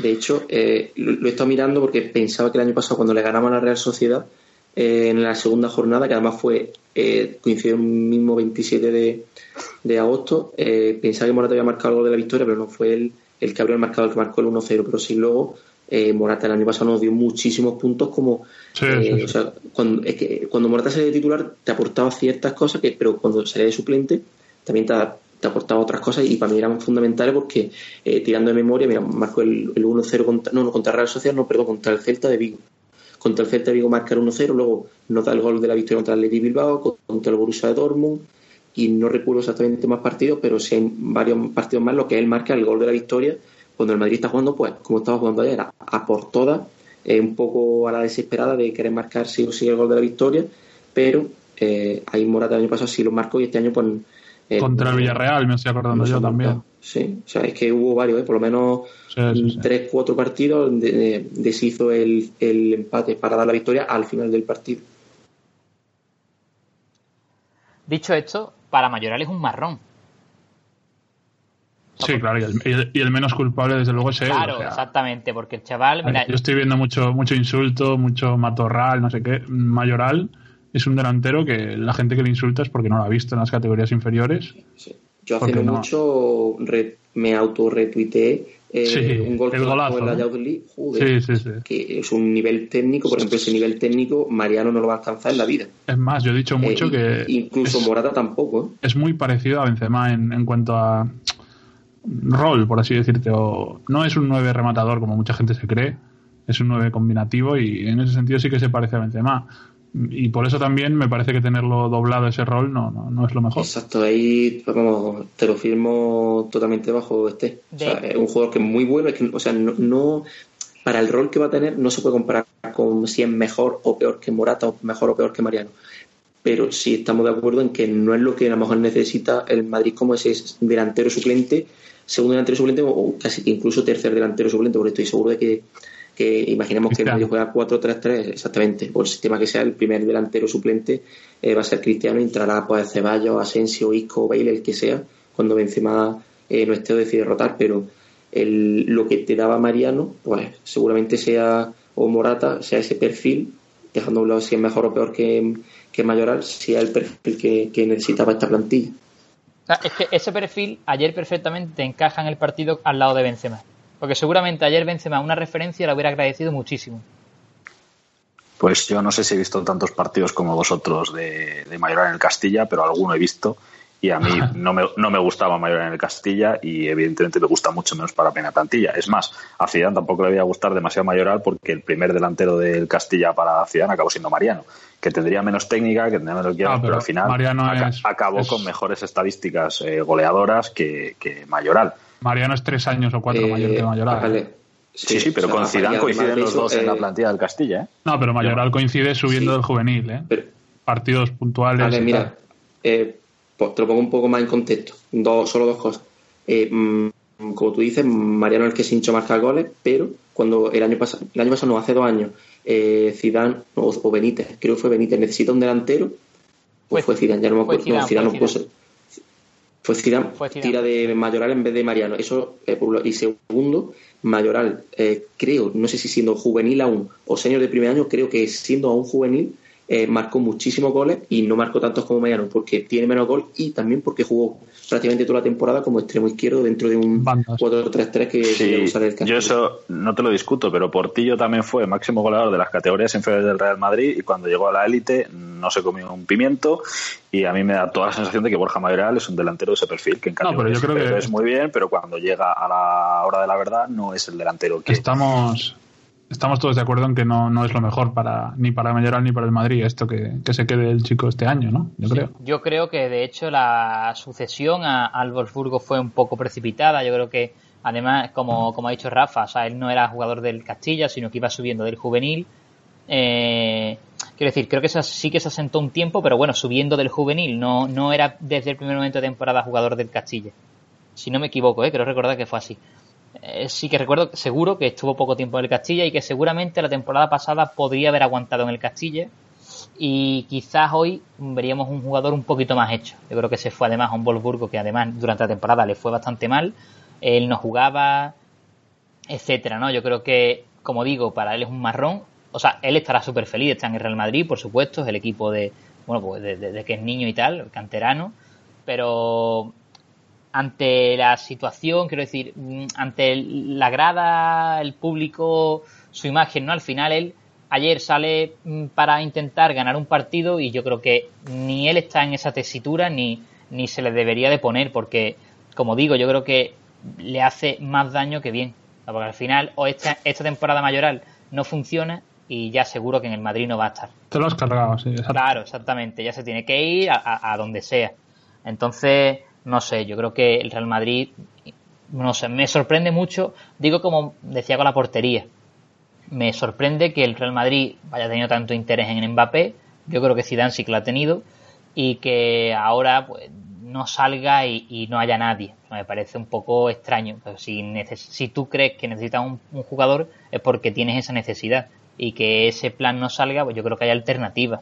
Yo sé que son un poco irrealistas, que tiramos un poco de, de paja y plantilleo, que a mí, por ejemplo, me gusta mucho Andrea Velotti, que me gusta mucho Mauro, Mauro Icardi, que mira, hablando de perfil, Pues te- Yo me he traído muchos, ¿eh, Barito? Para Sí, decirte. sí, sí. Porque sabía que ibas a decirme Va. que irreales, no sé qué. Yo tengo Va, varios. Mira, ¿eh? te digo, te digo un dato, ¿vale? Y es precisamente lo que le falta al Madrid cuando no está Cristiano. E incluso con Cristiano muchas veces pasa.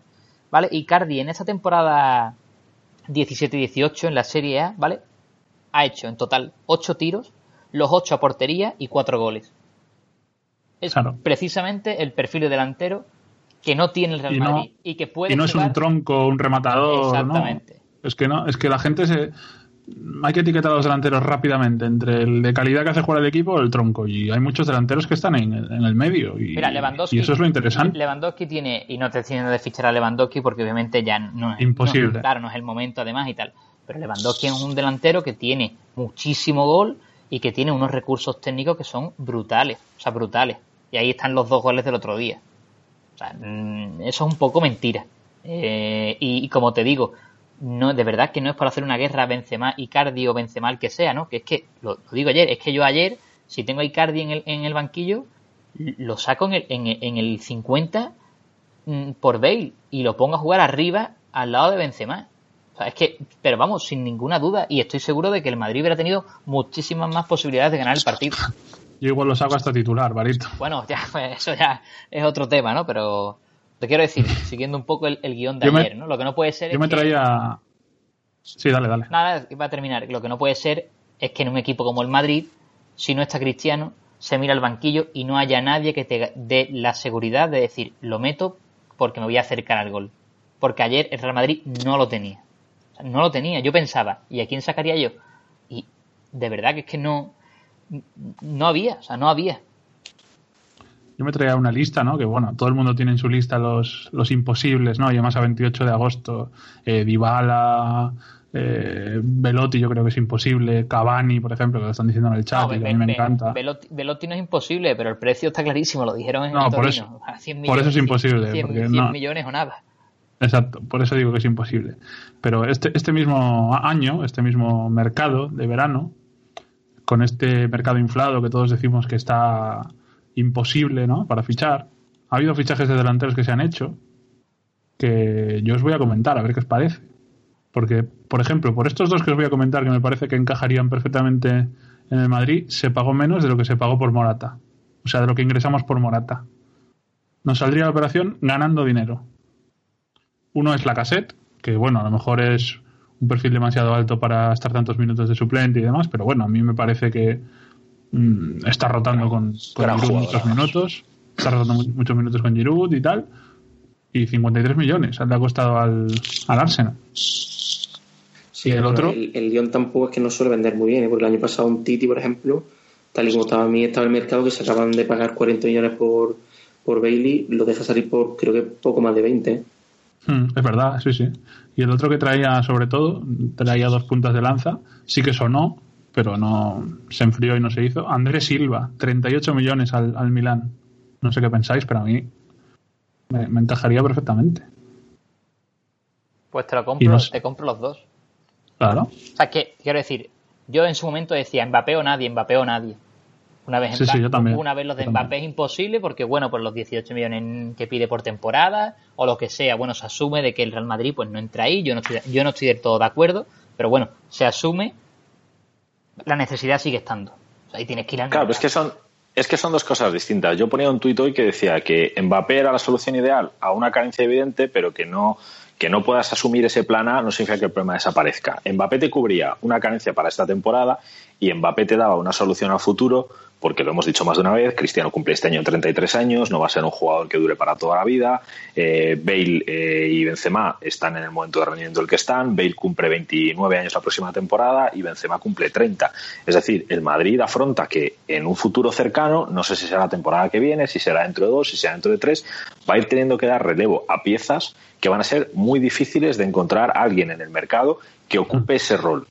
Es decir, el, rol de Cristiano va a ser más difícil de, su- de- de sustituir. De repente, traerte un, eh, prescindir de un tío que ha sido el 50% de tu producción ofensiva y traer a alguien que asuma esa cantidad de goles va a ser seguramente imposible. Pero más allá de los goles, esa figura de liderazgo, de jugador franquicia, no sé si el, si el club, como parece, quiere dárselo a Marco Asensio, que ya está aquí, pero aún así vas a tener que traerte a un jugador que en la posición de delantero marque las diferencias y sea un, no sé si el mejor del mundo, pero un top 3 del mundo.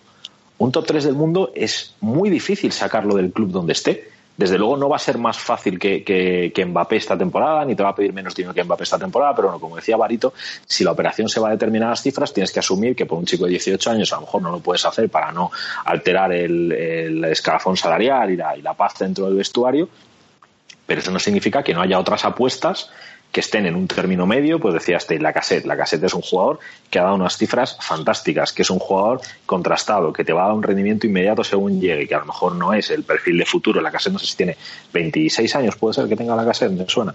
Sí, 26. 26 por ahí. Eh, no, no, es un jugador que digas va a ser el, el, jugador que a futuro va a ocupar esa posición, pero te da un rendimiento para esta temporada, para dos, tres, un jugador que vas a tener en la rotación de la plantilla ofreciéndote un buen, un buen rendimiento. Eh, el Madrid necesita acudir al, mercado para esta temporada y el de Madrid necesita pensar en el mercado para un futuro más a corto que a medio o a largo plazo. Sí, en esa misma línea que está comentando Alex, no hace mucho puse un tuit de, o sea, el proyecto de Florentino es absolutamente brillante, de sobresaliente, de matrícula de, honor, toda la gestión que, está haciendo, y bueno, se está viendo recompensada con títulos, pero más allá de eso, eh, yo lo comenté hace mucho, por ejemplo, la elección de los entrenadores siempre me ha parecido muy correcta, salvo lo de Benítez, que no tenía mucho sentido, pero Pellegrini, después incluso lo de Pellegrini, la opción de Pellegrini me pareció bastante coherente, no funcionó, me pareció muy, muy bien lo de Mourinho, eh, etcétera, ¿no? Eh, dije que, que, si Madrid finalmente no fichaba a Mbappé, ese pedazo de proyecto, que era de un 10, pues creo que a medio, largo, medio largo plazo eh, se podía resentir un poco. ¿Por qué? Porque, salvo la portería, que es una posición un poco más, más especial, eh, los jugadores mm, líderes veteranos del Madrid, es decir, Sergio Ramos, eh, Luca Modri, Cristiano Ronaldo, ya tienen su sustituto. O, bueno, si no hablamos de su, sustituto, si un jugador joven con proyección de, bueno, tarde o temprano poder ocupar su lugar. Entonces, en Madrid también Marcelo, pues ficha Vallejo y a Teo para la defensa, Carvajal no necesita un lateral joven porque tiene a Carvajal que es joven, eh, te ficha a Ceballos y a Kovacic con eh, perspectiva de, por ejemplo, Modric, tiene a Asensio para cubrirte el rol de a lo mejor extremo que tenía Cristiano Ronaldo, pero te falta el de Benzema y te falta el de quizá futura estrella, que parece que va a ser Asensio, pero yo creo que, por ejemplo, el año pasado, eh, no sé si teníamos, yo por lo menos no tenía tan claro que Asensio la iba a partir tanto ni tan pronto como la está partiendo. Entonces, eh, creo que hasta que no le veamos la, oreja de verdad al lobo no nos vamos a asustar. Hasta que hmm. eh, Cristiano Ronaldo no se tire por lo que sea, y ojalá que no, dos meses lesionado y te cueste y no tenerle no tener esos goles te cueste puntos te cueste partidos, te cueste quizás títulos, no decir, hostia, es que necesitamos un líder. ¿Por qué? Porque a lo mejor Asensio él solo no ha podido, porque Bale no le ha dado la gana y porque Benzema no es ese líder. Hmm. Y para dentro de dos o tres años tienen muchísimos más papeles, y, tres años ya quizá me estoy yendo demasiado lejos. Quizá para la próxima temporada o dentro de dos, eh, Cristiano Ronaldo pues no sea capaz de marcarte más de 40 goles y necesite un Mbappé. Y eh, me estoy teniendo un poco, pero eh, quería dejarlo claro, si Dembélé, jugador de 19-20 años, mm, más o menos contrastado, una futura estrella mundial, pongamos esa, esa etiqueta, Mbappé, otra futura estrella mundial, han costado 150, mm, 180 millones o, más de 120 millones, que mucha gente decía, bueno, es que no pasa nada por si no ficha Mbappé, ya saldrá otro. ¿Va a salir igual de bueno que va Mbappé? A costar, No lo sabemos. ¿Te va, ¿Te va a costar más de 100 millones? Seguro. Seguro. Ahora, a partir de ahora, cualquier futura estrella mundial te va a costar más de más de 100 millones. Aquí hay otro, hay otro jugador, y ahora leemos algunas preguntas de los oyentes para cerrar ya. Eh, hay otro jugador, Gabriel Jesús. Gabriel Jesús, que a mí me dolió mucho porque en este caso no fue, no fue cosa de dinero, porque no se fue cobrando 18 millones netos. Ni, de su padre, ¿no? Claro, ni hubo un traspaso multimillonario. Aquí, aquí lo que hubo fue un tema de rol, de minutos, de que él. Mm, y para mí totalmente respetable, porque a veces los aficionados vemos vemos esto como si los jugadores fueran eh, aficionados, ¿no? Como si fueran uno de nosotros, uno de los nuestros. Y eso no es así. O sea, al final un jugador es un chaval que quiere jugar al fútbol, que quiere ganar dinero jugando al fútbol, es su profesión, y, se quiere divertir, como digo, jugando al fútbol. Y aquí lo que hubo fue pues un, club o un entrenador que, se dice que, lo llamó y que le dijo eh, mm. no termine de hacerlo con el Madrid, vente con nosotros porque en el Madrid vas a ser suplente eh, siempre Y aquí en mi equipo, pues si, eh, vas a- si estás mejor que el Kun, vas a ser titular. Vas a jugar. Claro, claro. Y, y- y así está siendo. Eh, ahora, cada uno puede opinar lo que quiera. Yo prefiero mantenerme al margen y respetar lo que cada uno haga con su vida. No me, no me veo en la potestad de decir que Gabriel Jesús hizo bien o mal. Él sabrá. Si quiere jugar al fútbol todos los minutos posibles, seguramente hizo bien. Hizo bien seguro. Claro. O sea, eh, Desde la perspectiva de un madridista, no. Claro. Pero desde la perspectiva de Gabriel Jesús pero- profesional, como tú has dicho, Sí, sí. Y, y- y poniéndole lógica también, o sea, el Madrid no solo ahora, es que en, cuando el- lo fichó el City, el Madrid tenía a Morata, a Sí, Benzema, claro. a Cristiano Ronaldo, a Bale y por ahí asomaba a Asensio, o sea que son muchísimos jugadores los que le podían eh, tapar un poco los minutos. Claro, y claro. si era muy joven, seguramente a lo mejor el Madrid eh, le puede decir que tenía posibilidad de salir cedido, pero si te dan la posibilidad de irte a un equipo puntero y ser ya el, como mínimo el primer delantero suplente, pues es una No, y decisión aparte- bastante lógica. ah, Aparte, tú, tú vas al City y triunfas y puedes ir al Madrid. Pero Claro, tú vas al. Madrid y triunfas y ya no te vas.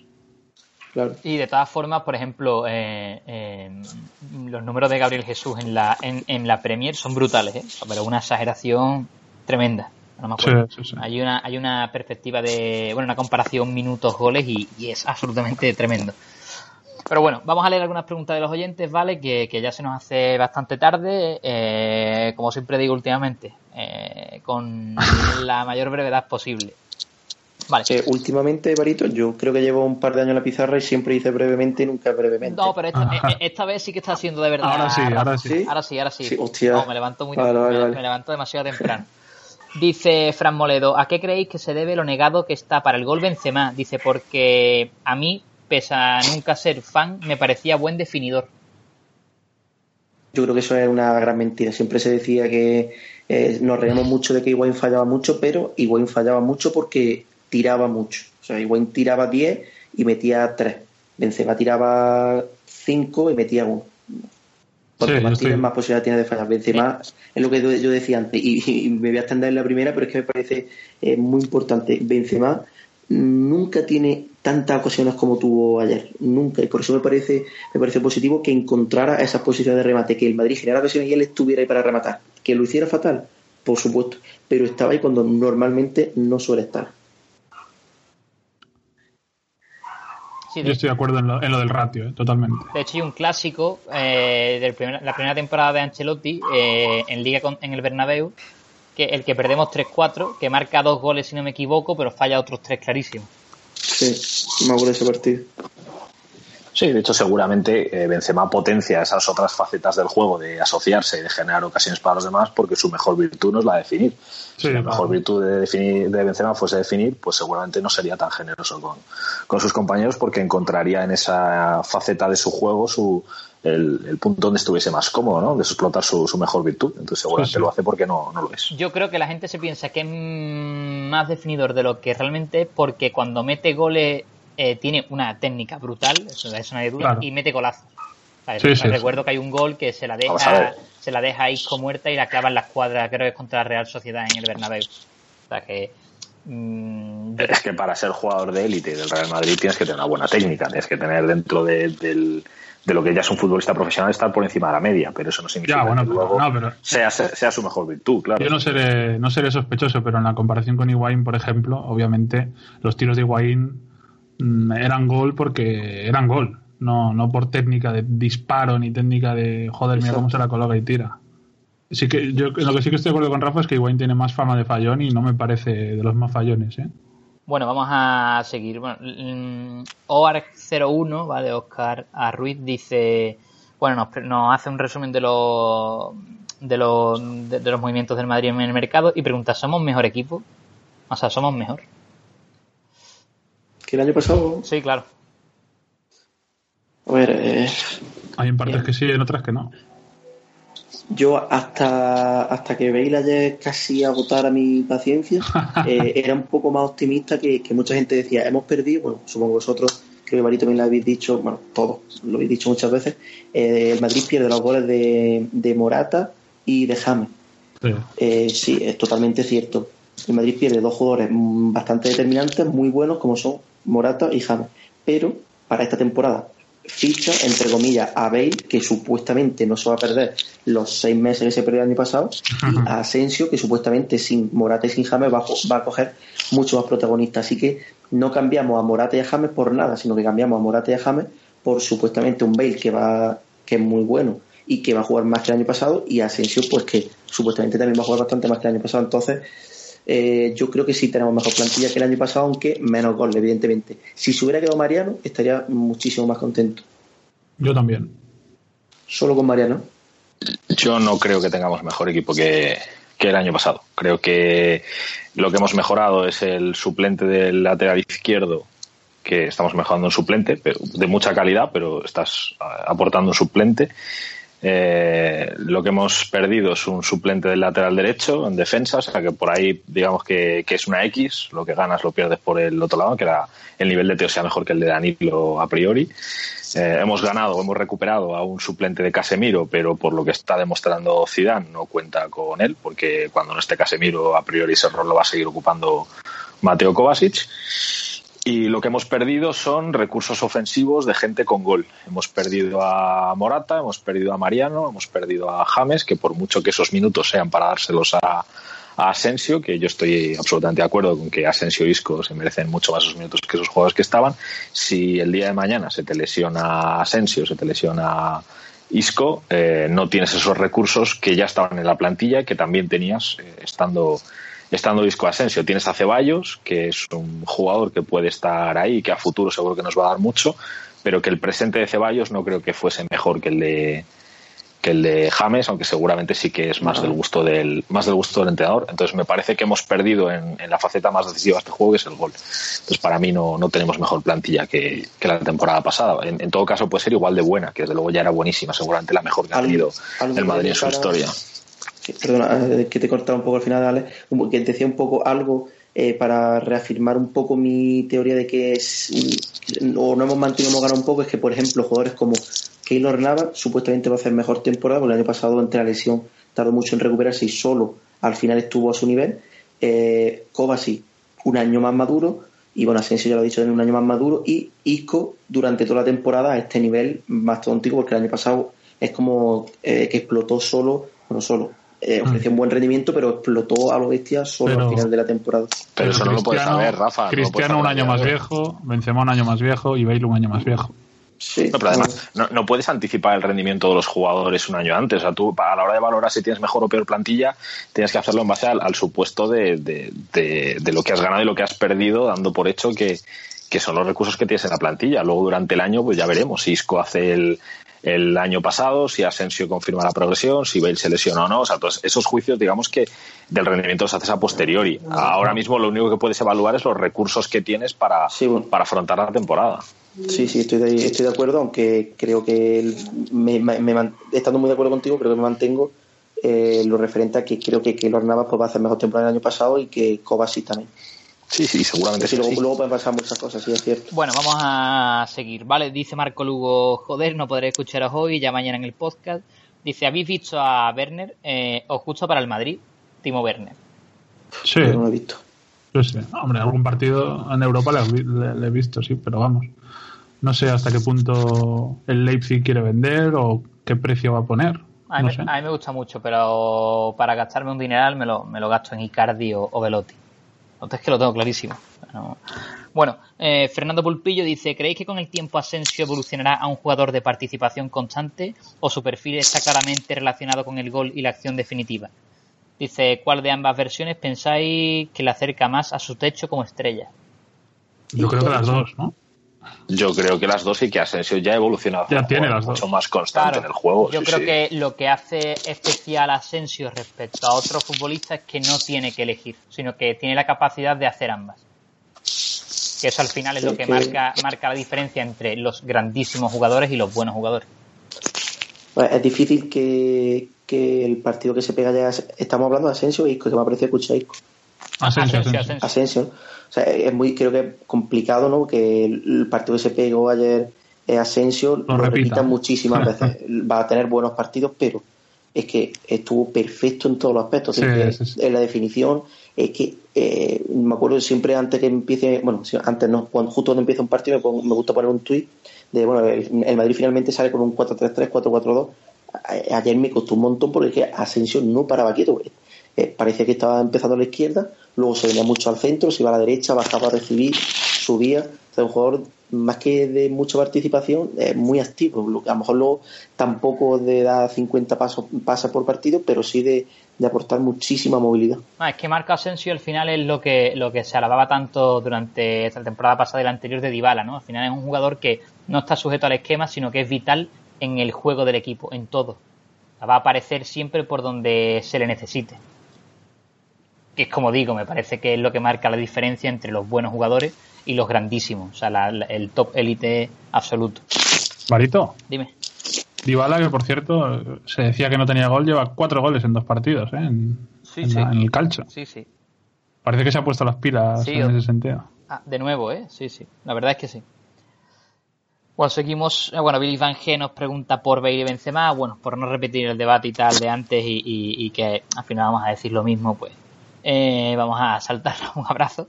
Dice Juan de Dios Martín, ¿no pensáis que la ausencia de Case en el puesto de 5 benefició al Valencia, incluso aunque lo hiciera bien de central? yo creo que le benefició eso y lo que comentábamos antes de Cross, ¿no? Sí. creo. Bueno, eh, hay una segunda pregunta que dice, ¿qué pensará Llorente? Si no juegan días como ayer, dice, podría haber potenciado a Cross y Modric. Buena pregunta. Yo lo, lo veía venir. ¿no? La gente me decía, eh, joder, es que llevamos solo dos partidos, es que llevamos solo dos partidos. a mí también. Cinco y, y bueno, y igual que Mayoral es el suplente del suplente, Marco Llorente ahora mismo es el suplente del suplente. Y desde luego el año, el, año de Llorente el año pasado no es para ser eso. Y, y es una pena, tío. Y yo por eso he dicho y mantengo a 29 de agosto ya que no las tengo todas conmigo de que se vaya a quedar. ¿eh? Sorprende de todas maneras que... No tengo claro si es lo mejor para él. O sea, eh, no sé si un año de, cedido a un equipo de que pueda jugar Europa le vendría bastante bien a su crecimiento. Yo creo que el cedido no, no quiere volver a salir ya. ¿eh? Porque, bueno, simplemente porque piensa que ya, ha demostrado que. Claro, o apuestas por mí o no. Una oportunidad, Claro. Yo digo que sorprende que ayer además no juegue en un partido en el que tampoco juega tampoco juega Kovacic. O sea, es como no, no pones al medio centro que es Casemiro, lo mandas a los centrales y tampoco utiliza Kovacic. Entonces, ayer quizás es el partido en el que menos eh, se puede sentir mal Llorente porque realmente yo creo que lo que hace Zidane es prescindir de esa posición, no del jugador, porque en Kovacic sí que ha demostrado que tiene, que tiene bastante fe Zidane. Pero sí, con todo sorprende que, tenga esa poquita confianza después de la gran temporada que hizo con el que hizo con el Alavés. Lo cierto es que yo a Casemiro nunca le había visto jugar de central en mi vida. No sé, me estoy arriesgando a algún partido en Brasil. El año pasado. Es verdad, contra el Celta. Pero minutos, ¿no? ¿O de inicio? No, de, inicio creo que en defensa de atrás y fue un desastre. Ah, es verdad, sí, sí, sí, cierto. Pero yo, yo sí he visto a Marco Llorente de central en, en el Castilla. Y por ese, en ese sentido yo esperaba más un Llorente y Casemiro. Creo, que, que, esto confirma un poco lo que yo decía a principio de verano de que era inviable, bueno, inviable es, viable, ¿no? Pero que no, no, le había sentido a mantener a los siete centrocampistas que teníamos. Y bueno, la gente decía, sí, es que un, un titular y un suplente, es que eso luego en la vida real no es así, se está demostrando. O sea, eh, en un papel lo pone y queda muy bonito. Casemiro en grande y pequeñito entre paréntesis, Llorente. Titular Casemiro, suplente Llorente. Eh, Modric derecha en grande y, y debajo en pequeñito Kovacic. Es que no es así, es que los jugadores son polivalentes. Y ahora mismo Em, si falta Casemiro, seguramente vaya a entrar Kovacic. Incluso si falta Casemiro y falta Kovacic, puede que haga Zidane lo que hizo ayer, mete a Kroos de pivote y a Isco eh, interior izquierdo. O incluso puede cambiar el sistema, jugar con dos y que sea Kroos y Modric el doble pivote. Es por eso por lo que yo, eh, esa era mi teoría y bueno, creo tristemente se confirmó porque parece que no me gustaba Llorente o que estaba deseando que se fuera alguien, pero es que creo que sobra alguien porque no va a jugar y el que sobra no es un tío de 28, 29 años, el que sobra es, eh, ya sea Kovacic, Ceballos o Marco Llorente, estamos hablando de jugadores de menores de 23 años. Lo que sorprende para acabar ya con el tema de Llorente también es que se haga esa clase de gestión con un jugador tan prometedor y que, como dijisteis en la última pizarra, acaba contrato el año que viene. O sea, es que, eh, aunque solo fuese para convencerle a renovar y que después tengas una opción de, sacar un, beneficio económico por un posible traspaso, No sé, es que no, no entiendo nada de lo que ¿no? está haciendo el. Claro, no entiendo nada de lo que está haciendo el Madrid con. Yo no con sabía que Llorente. contrato el año pasado, Sí, el sí. año que viene. Sí, sí, acaba, sí, acaba. 2018. Sí, sí. Sí, sí, Sí. acaba en junio de 2018, por lo visto. Entonces, que en, en- en enero puede estar negociando con otro club y irse libre. Madre mía, o sea, es que yo me imagino ahora a Marco Llorente que fuera el centrocampista de, yo qué sé, del Borussia Dortmund, del Hoffenheim o del West Ham y veo a cualquier equipo Oh. top, a un Manchester City pagando 50 o 60 millones por él. Pues fíjate, si se ha estado a punto de pagar una barbaridad por Seri, el, el, el Barça, pues que no, que no se pagaría por, por Marco Llorente. ¿Qué pagaría el Barça por Llorente hace un mes? Uf, Bueno, Claro. últimas dos preguntas, hay bastantes más, pero se hace tarde. Eh, prometo que las guardo y las leemos en el próximo programa. es que Barito, cuando, cuando traes a Dieguez, las pizarras se alargan un Sí, sí, montón. sí, ¿eh? sí. Sí, y además yo tengo el chip de, de las preguntas de, de cuando entré. De antes, ¿no? hecho mucho. Mira, durante esta semana, como no hay partido ni nada, pues un, un día no- nos juntamos unos cuantos y, y terminamos de contestar. Preguntas. Claro, y contestamos, terminamos de contestar todas las preguntas. Vale, pero hay dos aquí que, que bueno, que las, la- la- las había leído, me ha llamado la atención y, y- y bueno. Eh, dice Fracapa21, hablen del juego de pies de Keylor. Ayer contra el Valencia me sorprendió muchísimo. A mí ya no, ya no tanto de pies, sino como salidas y todo lo demás. Muy bien, la verdad. Me ha sorprendido gratamente. Por alto también, ¿eh? creo Sí, un sí. balón que digo se la come y, y la pilló muy bien. Algún centro, creo, no sé si era un córner al, al segundo palo. Sí, sí, sí. palo. Y salidas a cruces, balones largos del Valencia, muy bien. Yo digo, Yo creo que dio una Sí, seguridad, dio una seguridad tremenda, que es lo que yo siempre he dicho, sí, para muchos balones, pero nada seguridad. Y es verdad que ayer y durante esta pretemporada e inicio de temporada está dando esa seguridad que me parece, me parece una grandísima noticia. Sí, yo igual que el año pasado, eh, que el Nava es un portero que eh, yo hago muchas veces el sobre el papel tiene carencia, tiene carencia por arriba sobre todo y, y con los pies. Pero luego en la práctica, cuando está a tal nivel de confianza, pues que la, la disimula, las tapa, incluso la, la elimina. Es cierto, con los pies a veces se le ve un poquitín regular, es cierto, de vez en cuando por arriba algún balón lo podría haber cogido y no lo coge, pero eh, a este nivel de, de confianza y de juego es que mm, evidentemente así no se echa de menos a ningún otro portero. Bueno, se- Porque, como digo, en la teoría sí, sí, sí cumple. seguimos. Eh, eran tres, ¿vale? Veo- Leo la penúltima. Eh, a esta responde- responde- respondemos rápido, ¿vale? Dice Nicolás RM, en Inglaterra andan diciendo que Alexis pidió el transfer request. Dice, ¿no les gustaría? Dice, a mí me encantaría verlo en el Madrid. Yo creo que no es el perfil que necesitamos. Yo tampoco, pero vamos, Yo dicho lo cual, me parece un... Es cierto que el año pasado jugó bastantes partidos de delantero, pero vamos, que más allá de que no sea el perfil, me parece un futbolista interesantísimo, ya no solo para el Madrid. ¿eh? Sí. Pues es un, si- si es un grandísimo jugador. Si el Madrid se eh, mantenía el 4-3-3, eh, quizás sí lo vería un poquito más, porque puede jugar por cualquiera de los tres perfiles, pero eh, no, con la irrupción de Asensio y, y la posibilidad de jugar muchos partidos con 4-3-1-2, eh, me gusta mucho, pero no le veo sitio. Y Antonio Esteves dice, ¿se puede ganar la liga solo con un delantero, Cristiano? Yo creo que no. La Liga, la, Cham- la Champions o la Copa, te diría que sí, la Liga, eh, no. Y bueno, no eh, sería mucho más difícil. Y para muestra un botón, como diría Abel Rojas, el año pasado Morata y Mariano dieron muchísimos puntos.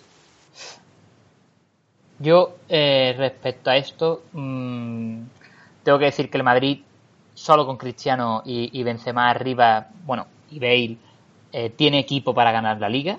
Parece que el Madrid tiene la mejor plantilla de Europa de largo. Dicho esto, en liga eh, hay muchos partidos donde vas a jugar mal y vas a tener que ganar partidos como se ganaron el año pasado con un cabezazo de Ramos o con un cabezazo De churro. claro, de, de Álvaro Morata. Y que para esos partidos el Real Madrid ha perdido un recurso tremendo, eh, que ganó muchísimos puntos la liga pasada, como es Álvaro Morata, y que no te voy a decir que sea definitivo, porque lo primero que he dicho es, el Madrid tiene la- una plantilla para ganar la liga mm, perfectamente, eh, pero que ganarle una liga a Messi es muy difícil y que, le, y que puede echar de menos ese recurso. Vamos, no tengo ninguna duda. Hombre, igual la clave de por qué el Madrid ha estado tantos años con dificultades para ganar la liga era precisamente porque toda nuestra producción ofensiva pasaba por un jugador y cuando ese jugador no, no estaba, no tenía el día, ya no podía jugar por una sanción, pues el Madrid se arriesgaba a perder. Dilo, Muchos puntos. dilo tú, Barito. Casillas Nazario, ¿no? Exactamente. Pues, Pues bueno, nos vamos a ir ya. Eh, como siempre digo, muchísimas gracias a la audiencia. Lo siento por no leer todas las preguntas, pero se hace tarde. Eh, motivos, motivos laborales. Eh, lo dicho, durante esta semana seguro que sacamos un ratito y contestamos al resto, que, hay alguna que está bastante interesante. Y como siempre también digo, muchísimas gracias a Rafa, Alex y a Stefan por acompañarnos una noche más. Y, y a Madrid, ¿no? Como digo, esta semana no habrá pizarra en sí porque no hay partido de liga. La semana que viene me refiero. Pero, pero bueno, eso, sacaremos un rato y, y haremos un podcast respondiendo el resto de preguntas. Muchísimas gracias y muy buenas noches. A la Madrid, a la puta. A la Madrid. Florentino, Florentino.